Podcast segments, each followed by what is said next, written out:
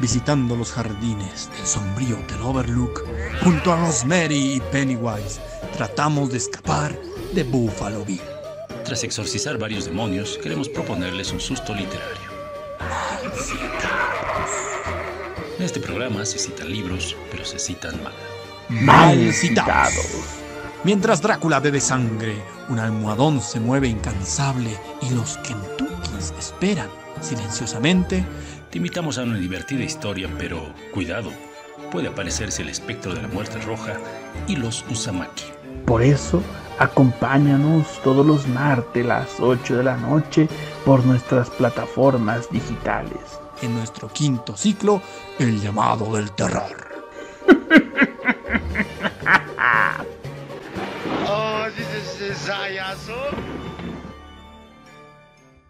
Bienvenidos, ¿cómo están? Estamos de vuelta en Malcitados con una nueva sesión, con un nuevo libro a malcitar.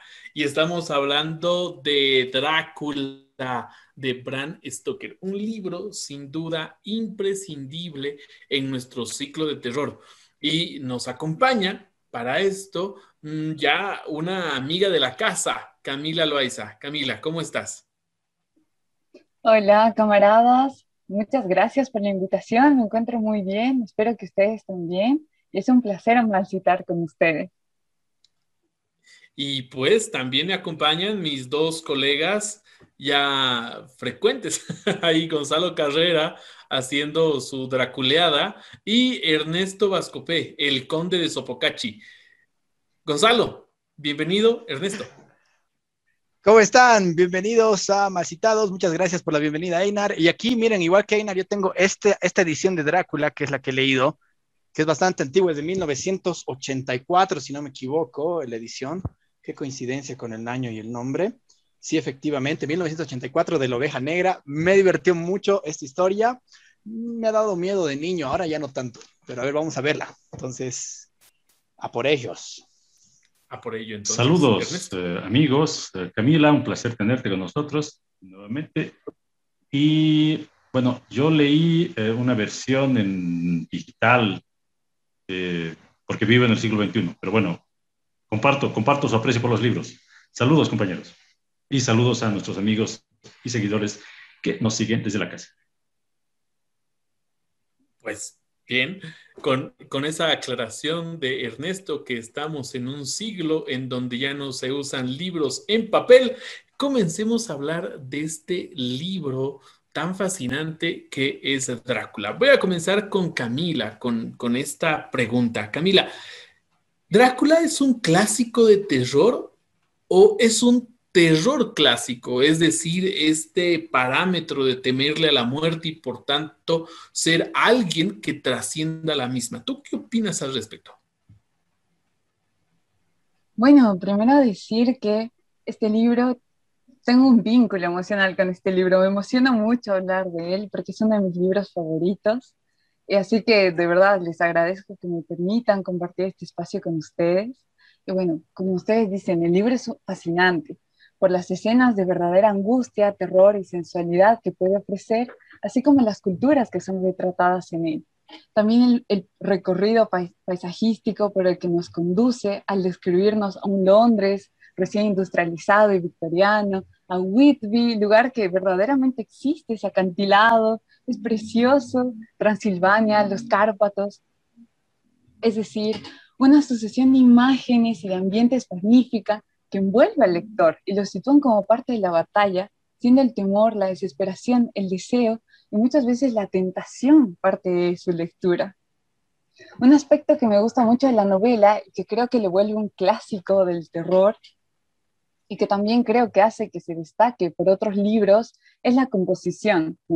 Está hecha de tal forma que nos proporciona diferentes puntos de vista sobre los hechos, que procuran ser objetivos, pero que también están empapados de sentimientos. Me refiero a que esta novela está escrita con fragmentos de los diarios que escriben Nina, Jonathan, Van Helsing, John, cartas y telegramas que se intercambian, recortes de noticias y uno de mis favoritos, el cuaderno de bitácora del Demetrio. Sin duda, Drácula es una novela espectacular. Compuesta por un conjunto de textos que le dan ese carácter único y que posibilitan una lectura casi inviciante y por eso yo creo que hasta hoy sigue dando de qué hablar, es inagotable. Y al mismo tiempo los vampiros siguen influenciando nuestro imaginario colectivo. No por nada sagas literarias o series de, series de televisión o películas inspiradas o dedicadas a, a los vampiros tienen tanto éxito. Yo creo que también algo que le da ese carácter de clásico es el uso de un mito universal, ¿no? Por parte de Stoker, que es compartido por culturas tan diferentes como la china, la hindú, la griega, la árabe, hasta allá atrás de la sumeria, ¿no? Y logra sobresalir además en un siglo, que es este siglo XIX, que es un siglo plagado de historias de vampiros. Y muestra esto la genialidad que tenía Bram Stoker. Además, la novela refleja algo por demás clásico, incluso mucho más clásico que el miedo a la muerte, a mi parecer, que es la lucha entre el bien y el mal, ambos definidos por el puritanismo y la rigidez moral que gobernaba en la época victoriana. Yo creo que dentro de la obra no vislumbro a ningún personaje que tenga miedo a morir. Y claro, pueden refutar esto con sus lecturas, pero sí creo que les atemoriza quedar en un estado similar al de Drácula, es decir, entre la vida y la muerte, ¿no? Condenados y privados de un descanso eterno, así como no los veo tampoco tentados a transgredir ese fatal destino que nos espera a todos, porque eso implica dejar de ser humanos. Y qué curioso que la muerte que nos extingue es lo que nos da ese rasgo de ser humanos.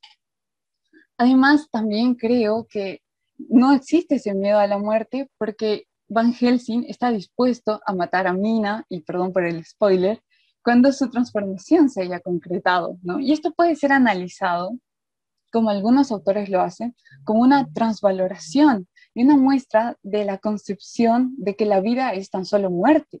Y adelantar esa muerte es tan solo adelantar el destino.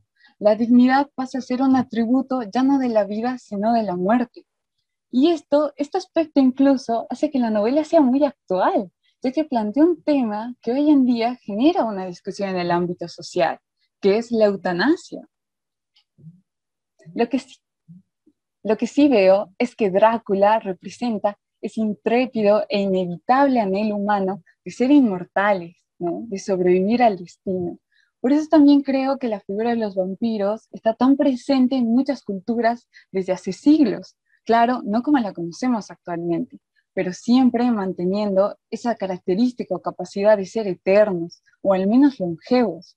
Y esto tiene especial relevancia si pensamos en la época y las epidemias que azotaban Europa, ¿no? Y en momentos anteriores, incluso epidemias de enfermedades como el andrax, la peste, la rabia, que no podían explicarse a través de la ciencia y se explican a través de este tipo de supersticiones. Y esto es algo interesantísimo, porque hasta hoy, hoy en día, viviendo en pleno siglo XXI, el coronavirus, ¿cuántas teorías conspirativas que se forman, una especie de supersticiones o mitos, está generando, ¿no?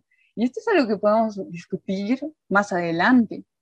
Algo que también adquiere especial importancia de esta obra es que si pensamos en el contexto en el que fue escrita, es que, es que el vampiro comienza a simbolizar esa belleza y sensualidad irresistibles, ¿no? Y una sexualidad además unida a la violencia. No por nada, los primeros clubes de dominatrix nacen en Inglaterra, ¿no? Porque el vampiro simboliza esas pasiones intensas, pero prohibidas y además vetadas por una cultura reprimida, rígida, pero también hipócrita que fue la época victoriana. Por eso creo que es un clásico del terror y además, pero que no representa ese miedo a la muerte, sino todo lo contrario. Muy bien, sin duda Camila nos, nos, muestra un panorama muy general. Eh, y complejo de esta novela que poco a poco vamos a ir detallando. Gonzalo, me gustaría a, mí saber tu opinión en relación, por ejemplo, a Drácula. ¿No? Este podría ser la maldición, retomando un poco lo que dice Camila, la maldición de la inmortalidad, o más bien esa maldición de querer afrontar la muerte y podemos ponerle un acento ahí. ¿Tú qué opinas al respecto? es, que es una pregunta compleja que va, que lastimosamente eh, tiene como respuesta el depende, ¿no? No me gustan ese tipo de respuestas, pero creo que aquí sí es necesaria porque va a depender en qué, en qué época o bajo qué contexto social tú me estás preguntando esto. En nuestro contexto social latinoamericano, yo te diría, es, es, enfrentarse a la muerte, ¿no? Esa maldición de enfrentarse constantemente a la muerte. No digo que con eso nosotros, los pobres latinoamericanos, vivimos enfrentados a la muerte, pero sí respecto a otras culturas, creo que eh, hemos internalizado el tema de la muerte, la violencia, etcétera, de una manera un poco diferente. Entonces, para nosotros es mucho más cercano ese, eh, e-, ese entendimiento de el, si quieres ponerlo así, esta maldición que tiene Drácula. Pero por otro lado, eh, si nos vamos a, un mundo actual que no es el latinoamericano, puedo pensar tal vez en el, de primer mundo, estamos hablando de los Estados Unidos, estamos hablando de los tigres del Asia, estamos hablando de Europa, en algunos de los países, se puede también pensar desde esta percepción de, la búsqueda de la eternidad, ¿no? Y te la digo por qué en esos países, porque los avances tecnológicos buscan en muchos aspectos y en muchas disciplinas eso. Eh, curiosamente, con, con, unos estudios que he estado haciendo hace, bueno, el año pasado, hace unos meses en Aula Libre, descubría que los avances genéticos y tecnológicos tienen como un fin eh, o como un objetivo muy a largo plazo, es este, eh, el, el, hecho de buscar formas de alargar la vida, ¿no? De llegar a una longevidad en donde también la vida no solo sea no, no, solo que lleguemos a los 150 años, 200 años de vida, sino que además lleguemos a esas edades de una manera digna, eh, habitable. Eh, claro, eh, no sé si me dejo entender en ese punto. Entonces, al final de cuentas, eh, el humano en general creo que va pasando por periodos y es un, es un ciclo, ¿no? A nivel histórico pienso mucho en esta eh, en este paradigma de pensar la historia como un como un círculo, como un eje que vuelve y vuelve y se repite y se repite. Entonces, creo que la época en la que ha sido escrita eh, va muy ligado al tema de primero, enfrentarnos no a la muerte, yo estoy más de acuerdo con Cami en ese punto de enfrentarnos a lo no muerto, pero tampoco vivo, que en inglés tiene una palabra hermosísima que ahora no la encuentro en español, que es undead, ser, o sea, llegar a, convertirse en un undead, es, ese es creo el mayor miedo y en eso concuerdo con Cami, pero por otro lado, eh, estamos en una época de la época industrial, de un avance tecnológico muy, muy elevado y eh, estoy seguro que en eso también Ernesto eh, va a concordar conmigo. Estamos en una época donde se está avanzando mucho en el tema de la medicina, ¿no? En la generación de vacunas, se está luchando contra un montón de enfermedades que acortaban la vida del ser humano y que ahora les están dando esperanzas de vida más altas. Entonces, hay esta esperanza. Estamos en una época donde hay esta esperanza de una longevidad plena y digna, ¿no?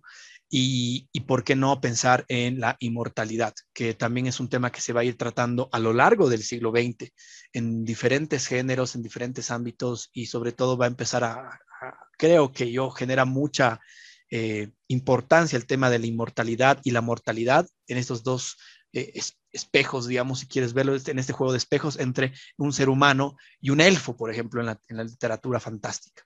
Eh, sin embargo, creo que con Drácula va a depender mucho del contexto en el cual se lo vea y en particular en el año que es escrito, creo que en el contexto en el que ha escrito Bram Stoker, va a ir por esos dos lados, ¿no? Por, por el de luchar contra no convertirse en un alma que pena o en un no muerto, eh, pero también por el otro lado anhelar, eh, anhelar la, inmortalidad, ¿no? El vivir por siempre, que es una consecuencia de la revolución industrial y también de la medicina, ¿no? Es interesante y claro, aquí cabe mencionar que Drácula fue escrito en 1897, luego ya llevado al cine en el 92, ¿no? Por Francis Ford Coppola, película. Así lo, lo, lo mal citamos ahí. Y me llama la atención esta palabra que utilizó Gonzalo, la esperanza. ¿Será, Ernesto, que la esperanza es lo que puede producir terror? digamos, en el sentido de que esperanza, em, eh, buscamos esa esperanza, ¿no? De la inmortalidad, de la longevidad, de no estar en esa situación ambigua que nos describía tanto Camila como Gonzalo en relación a Drácula. ¿Tú qué opinas al respecto, Ernesto? Bueno, en el libro, la inmortalidad de Drácula se asume como algo monstruoso. No, no solamente es la criatura, super parásito o un super predador, como quieran verlo, lo que provoca miedo, sino también eh, la idea de vivir durante siglos mm, una vida mala y no tener la esperanza de una muerte digna. Eso es lo que provoca terror.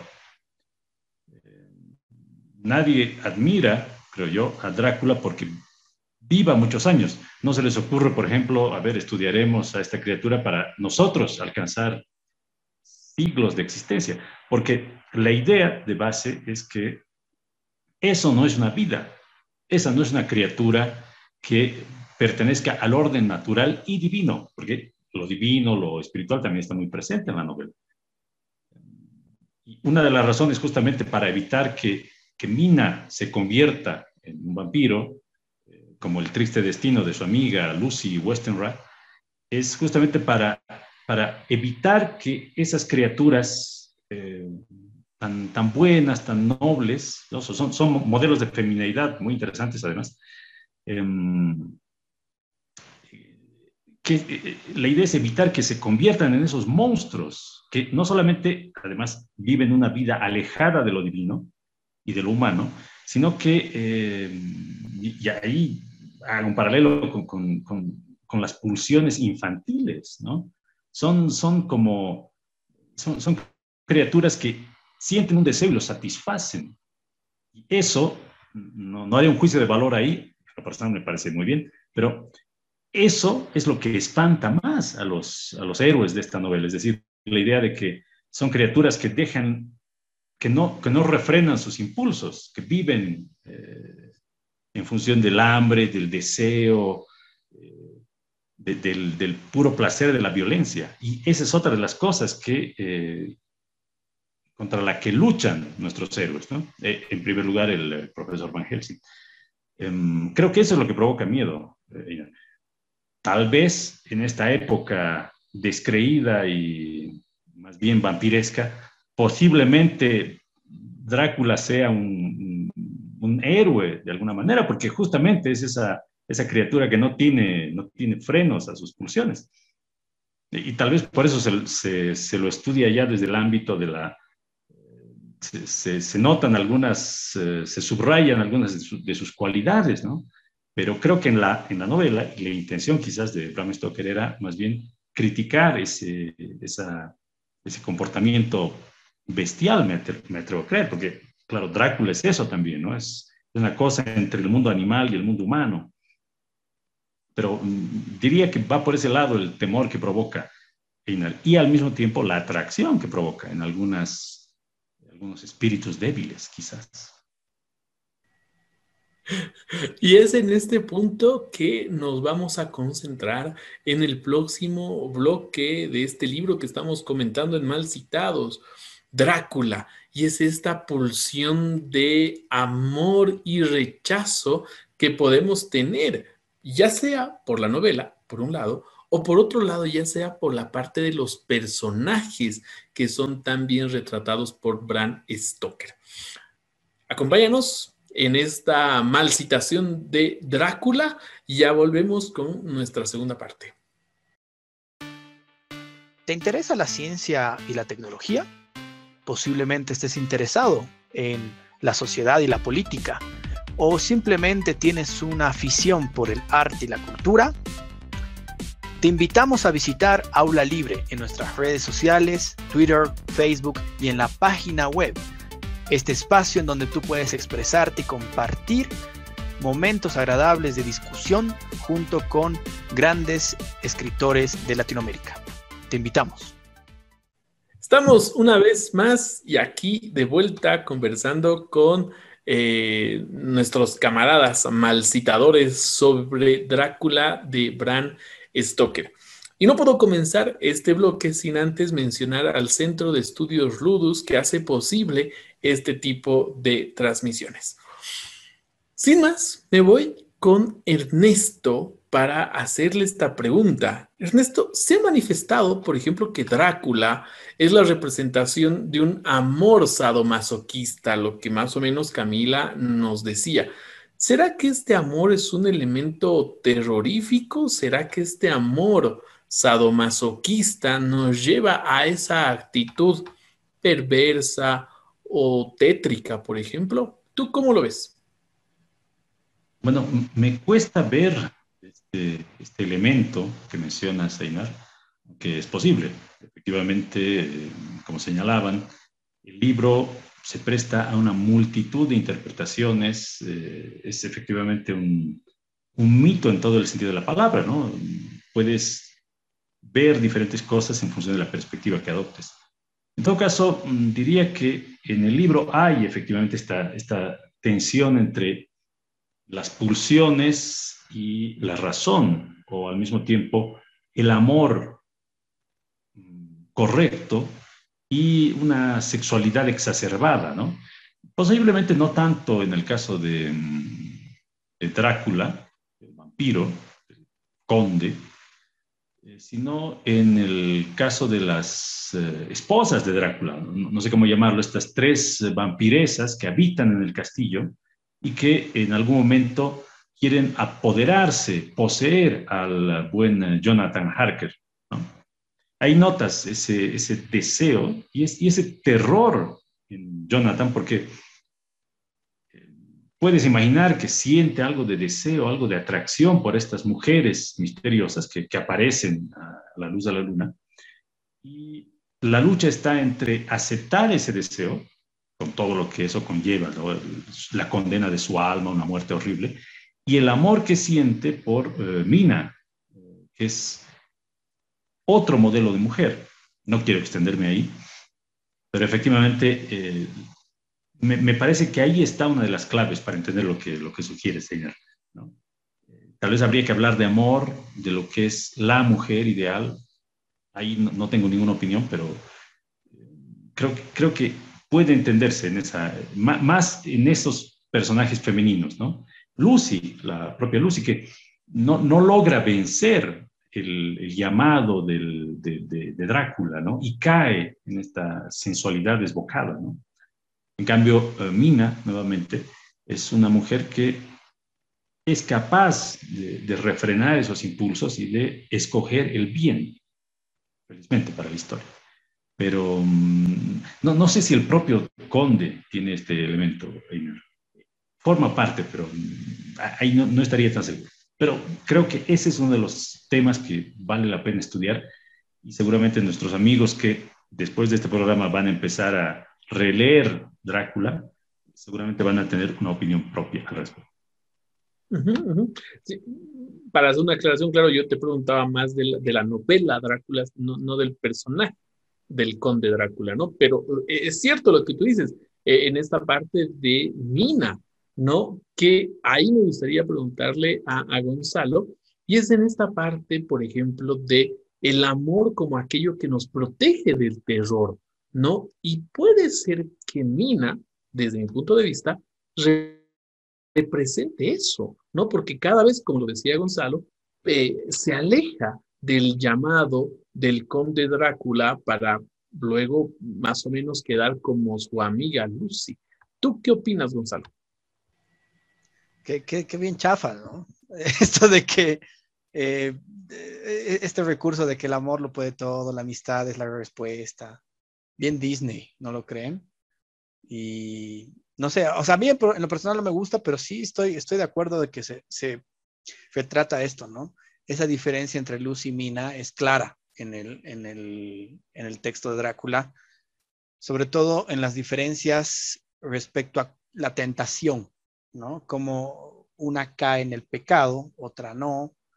Em, y que son, obviamente, son parte de la época victoriana en la que se ha escrito y publicado este libro. Por supuesto que eso es algo que eh, para nada, nada, yo más bien diría para nada censurable. Hay que tener mucho cuidado ahora con la cultura de la cancelación y que después digan, no, Drácula más bien inhibe o sí, inhibe a las mujeres y por eso hay que cancelarlo como al pobre de Pepe Le Pew.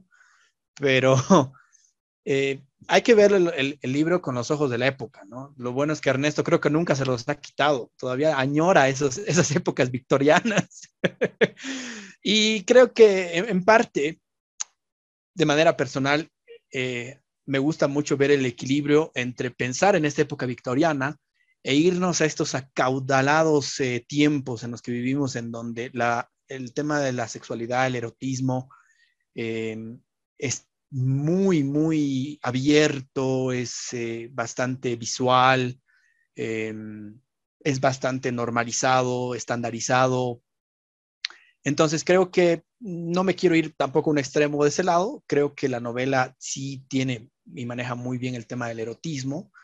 Eh, creo que también maneja muy bien los dos polos, lo que hablaba muy bien Cami, el bien y el mal, en este caso mostrando no solamente que hay un personaje malo y un personaje bueno, sino un personaje que resiste la maldad y otro que lo, lo, sucumbe ante él, ¿no?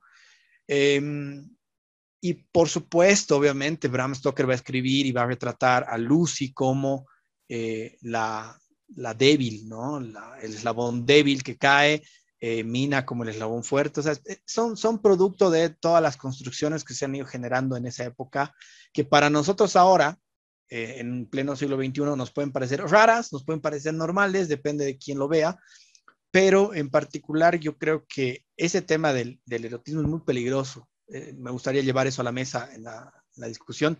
Es muy peligroso tocarlo ahora. hay que tocarlo con pinzas porque realmente estamos en una sociedad en la que eh, pueden alegar de que Lucy responde a estereotipos, perdón, eh, Mina responde a estereotipos que no se quieren imitar en la época, que no son correctos, etcétera, etcétera, y por eso vamos a cancelar Drácula, ¿no?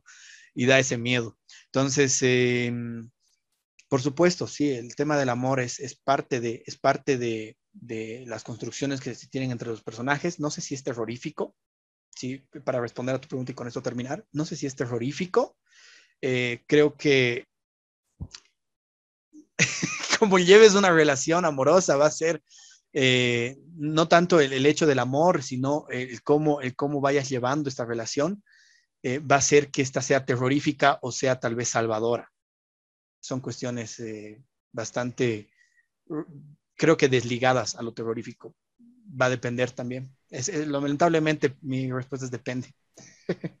Ahora estás bastante, bastante cauto, ¿no, Gonzalo? en la anterior sesión estabas así, pero ¿cómo no? Hay que dar una respuesta definitoria. No, jamás. ¿Con, cuál? ¿Con el, ¿Cuál era la última que hemos leído de los crímenes de, Lord Arthur Saville? Claro, claro. No, el exorcista, el exorcista, no. Yo decía más bien, hay que, hay que exorcizar estos hijos de Satanás, hijos de Pazus. Me voy con Cami, Cami, y quiero poner el acento en el sadomasoquismo que tú lo estabas desarrollando en el anterior bloque. ¿Qué podemos interpretar de este amor, tensión, práctica sadomasoquista que podemos encontrar en la novela de Drácula? Bueno, la verdad es que es un tema, sí, pero qué tema, ¿no? Para comenzar, yo creo que tal vez sea indicado dividir aquello que es amor de lo que es meramente sexual. Y en este caso, el sadomasoquismo es una práctica sexual que no necesariamente implica amor por la otra persona. Por eso yo igual estaba viendo, estaba por lo menos pensando en la respuesta en mi cabeza como Ernesto. Drácula no es el símbolo del amor sadomasoquista, sino de la práctica sexual sadomasoquista, que es muy diferente, ¿no? Y ahora, eh, yo veo que también Drácula es una persona incapaz de amar. Y eso es algo que se, que se hace muy presente en la obra y que entraría tal vez en, en, en contraposición con el amor que sienten los amigos por Mina, Jonathan por Mina, Mina por su amiga Lucy, ¿no? Entonces todo este círculo, como decía eh, Gonzalo, que es bien Disney, ¿no? Lleno de ay, la amistad, el amor, nosotros podemos todo, en contraposición con estos vampiros que, ay, ¿qué les importa? Yo no amo a nadie, ¿no? Incluso se lo dicen, ¿no? A Drácula, ¿y tú qué sabes? Si tú nunca has amado, y nunca, has, y nunca sentiste amor, ¿no? Eres incapaz de amar. También algo que me gustó mucho fue cómo Van Helsing lo describe, ¿no? Lo describe como un infantil, a pesar de la cantidad de siglos que ha vivido, además de lo retrata como un ser narcisista, incapaz de amar, incapaz de sacrificarse por otros, que actúa además por móviles, egoístas y mezquinos. Sí, creo, Ernesto, ¿quieres hablar? Eh, luego, Cami, adelante, por favor. Ah, ya. Sí, y bueno, y esto hay que agregar también que su falta de empatía y de reconocimiento del otro permiten que actúe de un modo violento y sádico, que en muchas escenas llega a ser hasta perturbador, ¿no? Como cuando tira al bebé que tiene en un saco para que las vampiras que viven con él se alimenten y manda a los lobos para que maten a su madre, o cuando mata al propio Renfield, ¿no? Que son escenas que te dejan por la descripción con un shock, para, en mi parecer, ¿no? Y sobre el elemento, bueno, sobre el amor como elemento terrorífico o protección contra el terror, creo que es ambos, ¿no? Yo voy a tomar la posición de ambos, no veo al amor como algo muy idealizado, pero al mismo tiempo lo veo como algo que puede jugar en, en, contra nuestra, ¿no? Lo terrorífico del amor, yo creo es que uno no puede no amar, es decir, verse sometido a la irracionalidad de los sentimientos, del deseo, el amor nos perturba, nubla la razón, hace que perdamos el tiempo, las energías, somos prácticamente impotentes ante él y lo padecemos sin poder revelarnos. Incluso una persona tan brillante y lúcida como Van Helsing es incapaz de resistirse al amor, ¿no? Y esto lo, vemos en un trecho que es preciosísimo y si me dejan lo, lo voy a leer, que es, en el ataúd yacía una de las mujeres durmiendo su sueño de vampiro tan llena de vida y de voluptuosa belleza, que me estremecí como si hubiese ido a cometer un asesinato. Sí, me sentí conmovido, yo, Van Helsing, a pesar de mi firme propósito y de todos mis motivos para odiarla, tan conmovido que me vino un deseo irresistible de demorar mi plan, que parecía paralizar mis facultades y entorpecer mi alma. Esta obra es fantástica por esas cuestiones que retratan a los humanos como lo que somos, humanos, ¿no? Hay un libro muy interesante de Roxana Kramer que es un estudio de por qué, a pesar de las bases racionales que tiene la cultura occidental, vemos al amor desde un punto tan irracional y además relacionado al sufrimiento, este, este sufrimiento que se pueden dar en las relaciones sadomasoquistas, ¿no? Si bien la ilustración descalifica las pasiones y las liga al oscurantismo religioso, el romanticismo las asocia a la creatividad y acepta además que conduzcan a la desdicha, ya que el sufrimiento de alguna forma redimiría nuestra existencia. Y esto lo vemos con la muerte de Quincy, que se asemeja a lo que simboliza la muerte de Jesucristo. ¿Qué mayor gesto de amor que ha tenido la humanidad que aquel de morir por alguien más, no?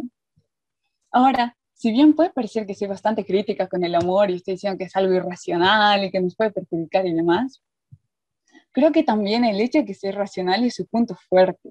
El amor por Mina, por Lucy, por la humanidad entera, impulsa que este grupo de amigos se movilice, enfrente sus miedos, contratiempos, e incluso que estén dispuestos a morir por una causa superior a ellos y que implica un bien común. Y nada de esto sería posible si ellos racionalizaran lo que están haciendo, ¿no? Por eso el amor muchas veces nos impulsa a hacer hasta lo imposible. Y por ello es que es parte de nuestro paso por la tierra.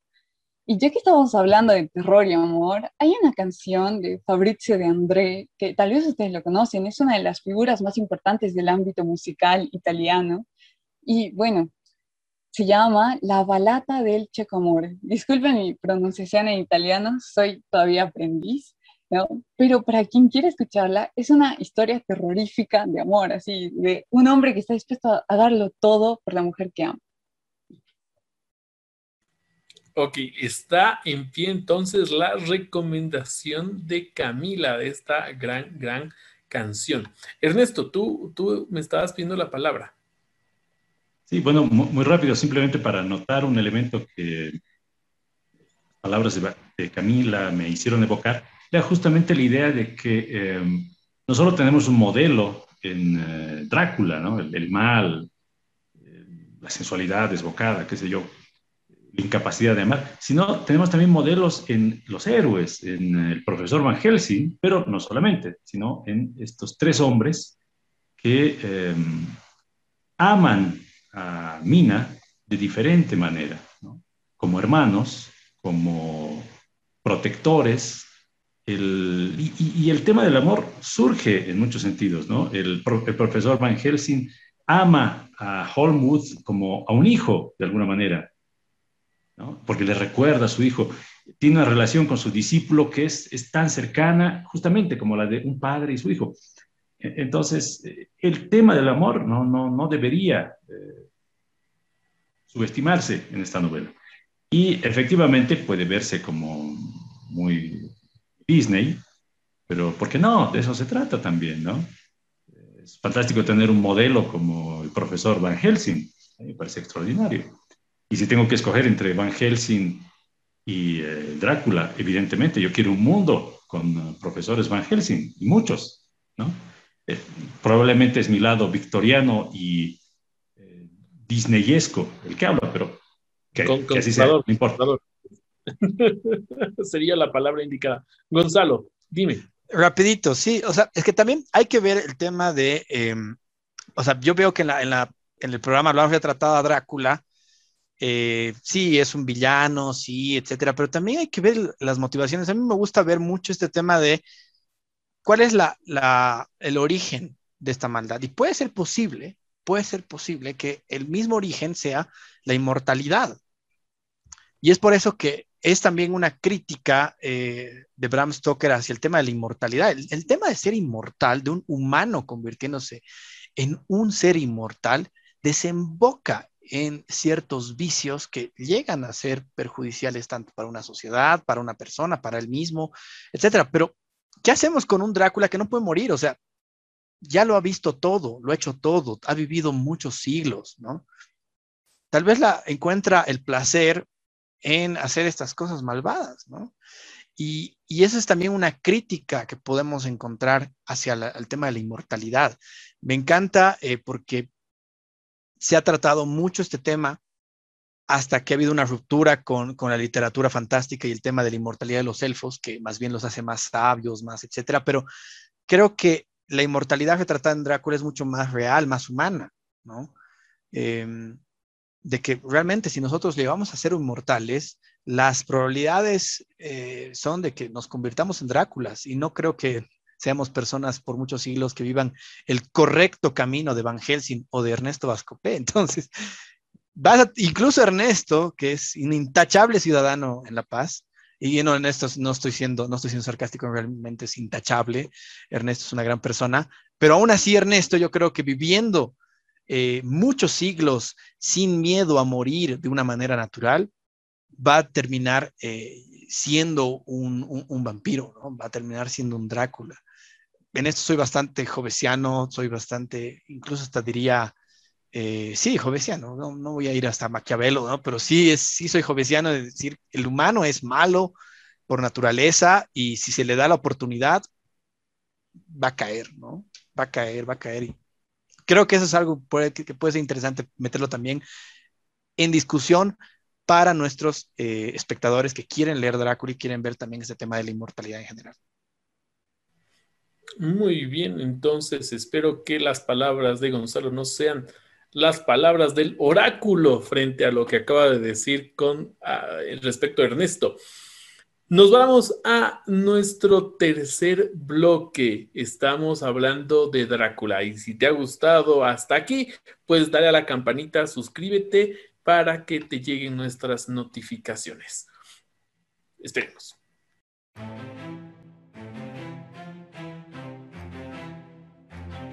Muy pronto llegará una nueva forma de aprender. La educación como nunca antes la habías conocido. Está llegando a Latinoamérica el Centro de Estudios Ludus. Espéralo.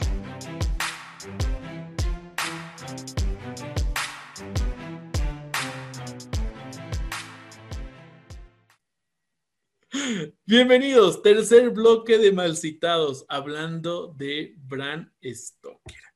Y en este punto me gustaría preguntarle a Gonzalo. Gonzalo, hemos hablado de Val Helsing. ¿Qué representa Val Helsing dentro de la historia?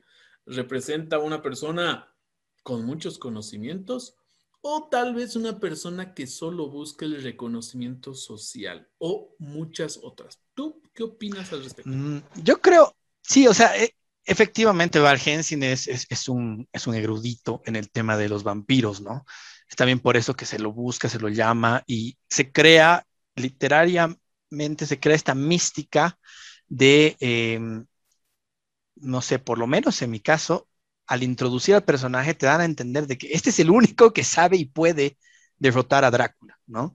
Eh, eh, es decir, estos otros personajes están enfrentándose a algo tan nuevo para ellos que, que, no, ellos tienen esperanzas mínimas de sobrevivir a, enfrentarse al, vampiro, pero que eh, sí podemos confiar en este, en este sujeto, ¿no?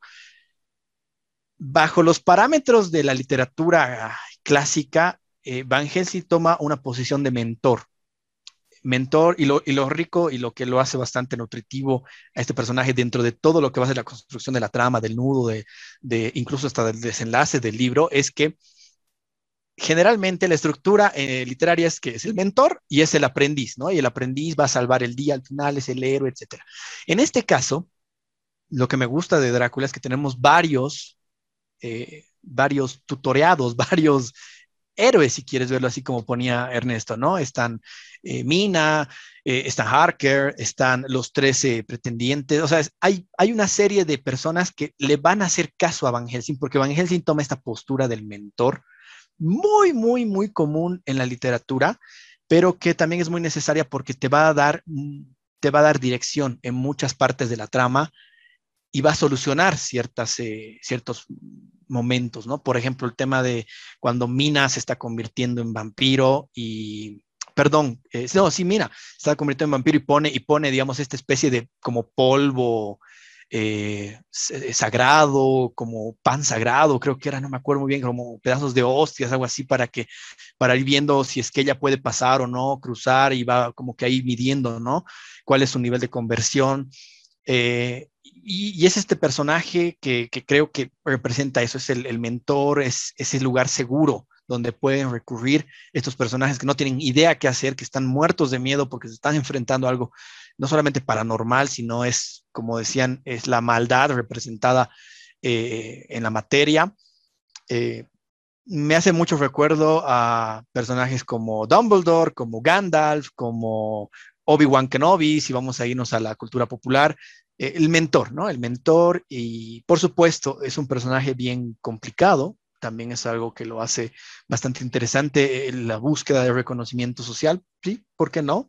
Em, de, destacar, ¿no? De destacar, de, ver que no solamente Drácula eh, es un peligro para la sociedad, sino es una oportunidad también para él eh, para destacarse, para conocer más, aprender más de los vampiros. Es, un personaje realmente muy bien, muy bien armado, muy bien creado, con motivaciones. También tiene un lado un poco oscuro. Entonces, creo que es un personaje muy, muy bueno. Eh, y sí, yo lo veo como, como el mentor, ¿no? tiene este rol del mentor. Muy interesante la opinión de Gonzalo y creo que es necesario tener estos tipos de mentores porque es lo que nos hace ver cosas diferentes a lo que habitualmente estamos habituados a conocer, ¿no? Me voy a ir con Camila y voy a preguntarle sobre Drácula, pero en relación al papel que puede jugar en la representación del extranjero. Camila, ¿será que Drácula representa este temor al extranjero, este temor a lo desconocido? Así como, por ejemplo, nos lo retrata Bram Stoker, porque viaja de Transilvania a Inglaterra, y claro, en Inglaterra hace y deshace. ¿Tú qué opinas al respecto? Bueno, la verdad es que yo no tengo ninguna duda de aquello, ¿no? Como lo había mencionado antes, nuestra falta de comprensión de cualquier fenómeno nos lleva a buscar alguna explicación, aunque ésta sea basada en lo irracional. Enfocándonos en los vampiros, hay un interesantísimo artículo que titula El origen y evolución de los vampiros, monstruos de la fantasía, en el que el autor expone cómo nuestra incomprensión de enfermedades como el antrax, la rabia o la peste han contribuido a crear colectivamente estos monstruos que son los vampiros. Por ejemplo, podemos evidenciar en muchos de los síntomas de la rabia características de los vampiros, como que el hecho que la rabia se transmite por la mordedura de un lobo, de un murciélago un perro, animales asociados a los vampiros. Durante la incubación los síntomas son eh, la fiebre, la pérdida de apetito, fatiga, depresión, temor, ansiedad y hasta sueños angustiosos, ¿no? Como los que tenía Lucy en algún momento de la trama. Ya en la, en la fase clínica se presenta la inquietud y agitaciones crecientes que pueden llegar hasta la agresividad por parte del paciente y un insomnio persistente, así como la fotofobia, la alteración del ritmo de sueño y modificaciones de la conducta sexual, expresadas como hipersexualidad. También muchas veces en la historia se reafirmó esta superstición de los vampiros con los cadáveres que a veces eran desenterrados y se los encontraba aún flexibles, con un proceso lento de descomposición, pero en estos casos se ignoraba que esto era fruto del antrax. Ahora, la enfermedad que más me parece se encuadra con el arquetipo que tenemos de vampiro es la porfiria, que era la que les estaba comentando detrás de cámaras, es una enfermedad genética que provoca una acumulación excesiva de hemoglobina en los tejidos. Leer los síntomas de esta enfermedad es leer la descripción de los vampiros, ¿no? Fotosensibilidad, deformaciones faciales, los ojos se ponían rojos, las orejas se ponen puntiagudas, se acentúan los orificios de la nariz, hay una palidez extrema y ansiedad por la sangre. ¿Por qué? Porque estos pacientes sobrevivían por medio de transfusiones de sangre que disminuían los síntomas de la anemia producidos justamente por esta alteración en la producción de hemoglobina y también una curiosa intolerancia al ajo, que el ajo era el que agravaba los síntomas y el dolor del paciente. Entonces estos pacientes eh, detestaban que se les acerque, sean las flores o, el ajo en sí. Como vemos que son justamente el ajo lo que usa Van Helsing para tratar de alejar a Drácula de Lucy cuando le está eh, chupando la vida, ¿no? Mediante chupándole la sangre. Y sobre el miedo al extranjero, también creo que hay mucho de ello, inclusive por la vasta cantidad de nacionalidades que se hallan en personajes tanto principales como secundarios y las reacciones que provoca, tanto desconocer la lengua del otro, sus maneras de ser y comportarse, hasta sus creencias, ¿no? Hay una frase que me gusta mucho sobre este tema, eh, que si me permiten se las leeré, que es una, bueno, es una traducción precaria que hice del portugués, ¿no? Lo que existe más allá de la frontera es un enemigo, cuyas fuerzas son temidas, cuyo territorio es considerado hostil.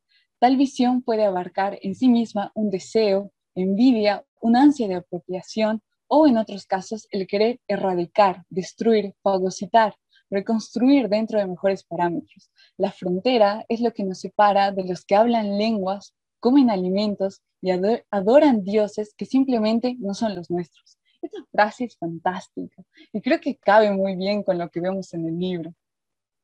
Además, que esta noción de ir traspasando fronteras, donde las costumbres, la forma en la que funciona el Estado y sus componentes, las lenguas y creencias cambian, es algo que aparece en todo el libro. Desde el comienzo, cuando Jonathan está camino al castillo y siente la dificultad de comunicarse o de comprender los gestos que las hacían, hasta el hecho de que en un país acepten los sobornos que estos les ofrecían, ¿no?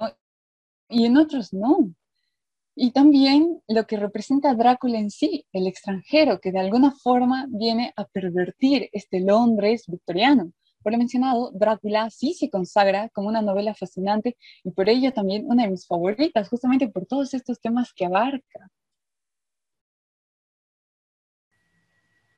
Muy bien. Y Ernesto, me voy, me voy contigo.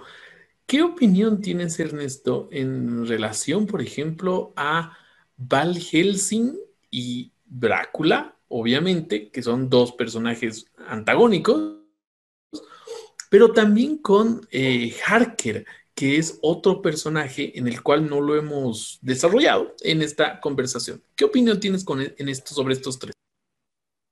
Bueno, eh, ahí concordaba con Gonzalo cuando aproximaba al profesor Van Helsing con otros eh, personajes de la literatura de, fantasía, por ejemplo, el uh, Gandalf del Señor de los Anillos.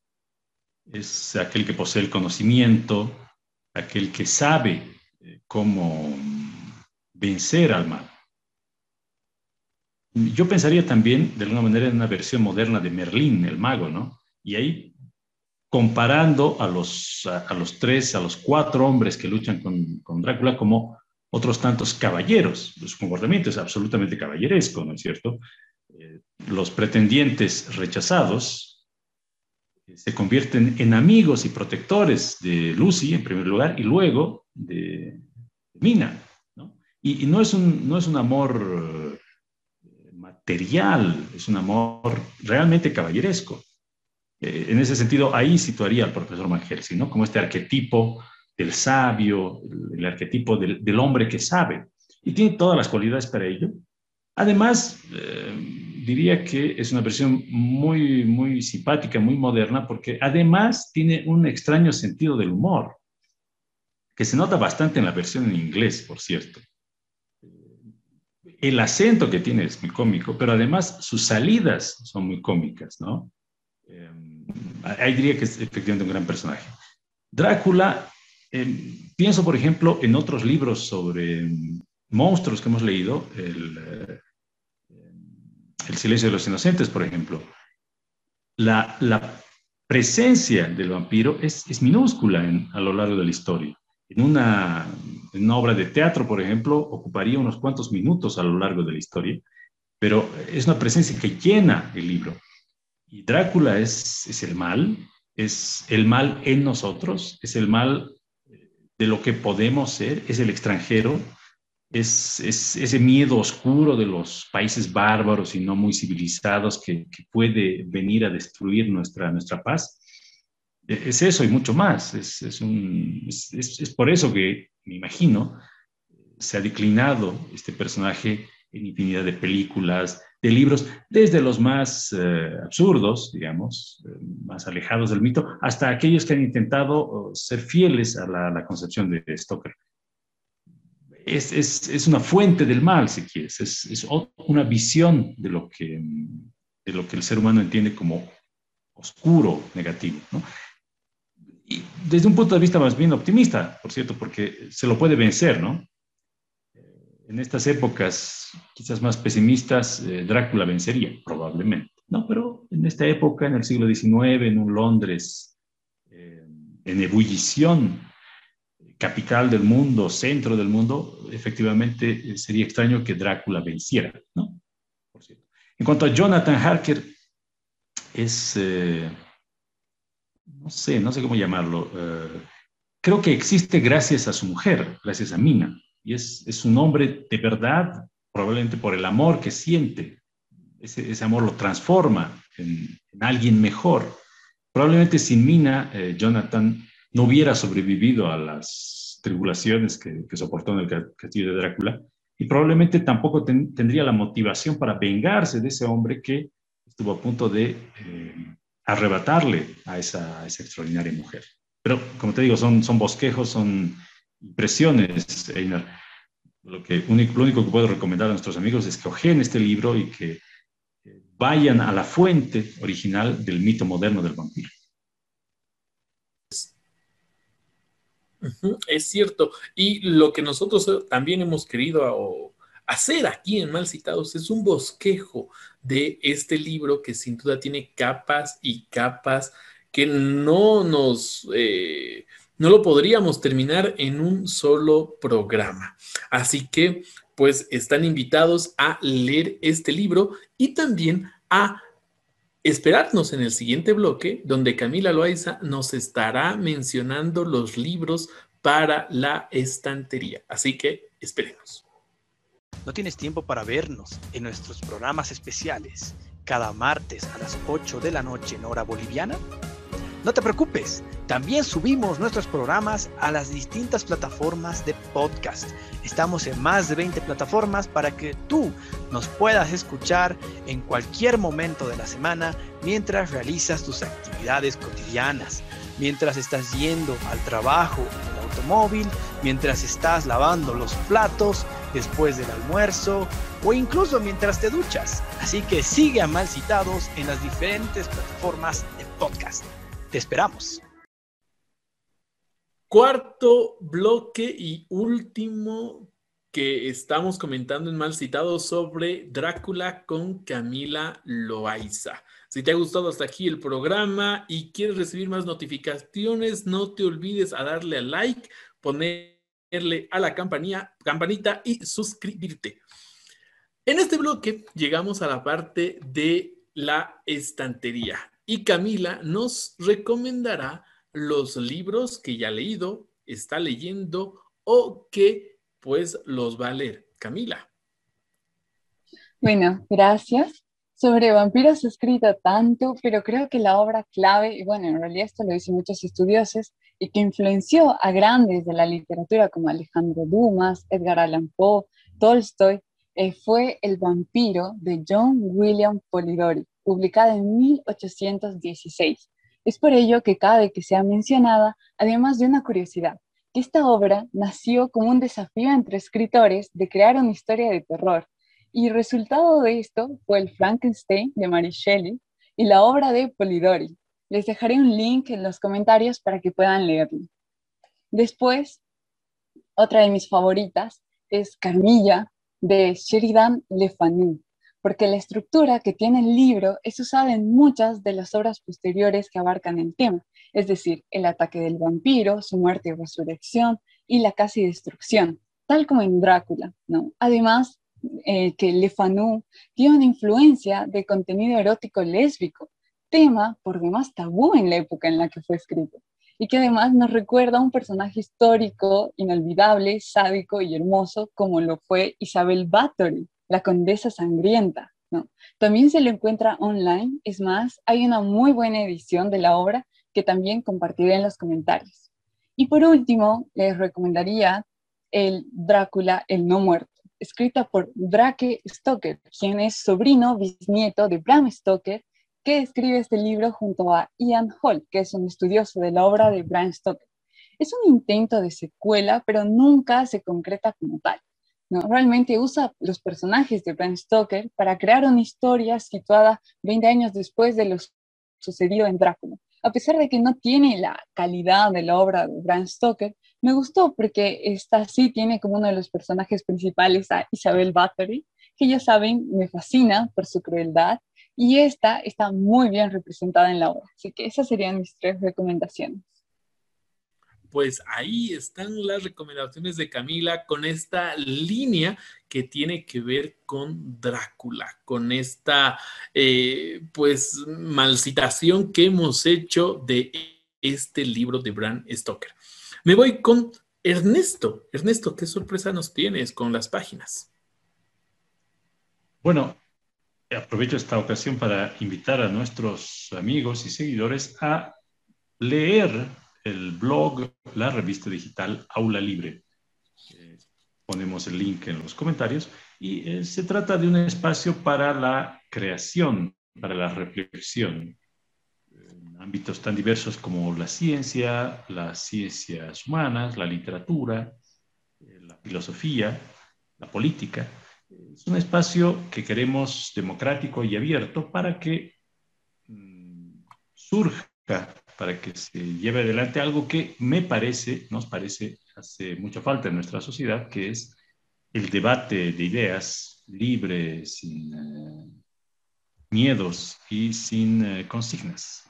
Entonces, bueno, esa es mi invitación. Y bueno, aprovechando también para saludar a Camila y agradecerle por su participación. me ha eh, permitido ver, leer la obra desde otra perspectiva. Muy bien, pues hecha está la recomendación. Y ahora tenemos que hablar de nuestro siguiente libro, libro que ha sido elegido por todos ustedes por medio de una votación. Y nos va a hablar, pues, Gonzalo Carrera de nuestro próximo libro. Cha, cha, cha, chan. Vamos a leer La Semilla del Diablo, o también llamado El Bebé de Rosemary de Ira Levin. Esperen, esperen, lo van a ver ahí. Ah, ahí. Aquí. ya está. Bueno, este libro es uno de los libros, eh, según muchos críticos, más terroríficos que, se encuentran dentro de la literatura de terror y ha sido elegido por ustedes sobre Soy leyenda, eh, un, libro que entró en, votación y que pues eh, me imagino que en algún momento lo estaremos conversando, pero la siguiente semana nos toca el bebé de Rosemary y nos va a acompañar el director de UPART, David Jiménez. Entonces, espérenos, vamos a hablar de, del hijo del diablo, de la semilla del diablo, y por supuesto, eh, no me puedo eh, despedir sin antes invitarlos a revisar nuestras plataformas de redes sociales. Nosotros estamos en Facebook, pueden ingresar ahí. También estamos en Instagram. Pueden ingresar a Instagram y ver el contenido que publicamos cada semana. Publicamos lecturas, publicamos reseñas, datos curiosos sobre los autores que vamos reseñando y vamos mal citando y muchas otras cosas más. Además de que miren el arte, es pues perfecto. Miren ese arte, miren ese fondito. Es gracias a nuestros productores, a Diego Espinato y, eh, bueno, ellos no tienen porque, porque obviamente no se lo merecen, como yo, y, bueno, un gran saludo a Diego Espinato que nos hace todo el tema del diseño del arte, de los artes, del arte, del diseño de la línea gráfica, y a Mauricio Medrano que es el productor de nuestros videos. Así que un gran abrazo para ellos dos. Eh, y no se olviden revisar también nuestras plataformas de podcast, por supuesto. Si les gusta escuchar podcast, estamos en más de 20 plataformas. En la que a ustedes les guste, en su favorita, ahí estamos. Sobre todo las que destacamos: Spotify, iBooks, Deezer, Apple Podcasts, em, Google Podcast, Podcast Island, eh, y hay miles más. Véanlas todas. Pues ahí están todas las recomendaciones que le traemos de mano de el Centro de Estudios Ludus que nos ayuda a hacer este tipo de contenido. Y, les tengo que mencionar una cosita más, que en los próximos días va a salir nuestro otra encuesta entre dos libros fascinantes, Kentucky's, oh, perdón, perdón, estoy mal, estoy revelando cosas, por Dios.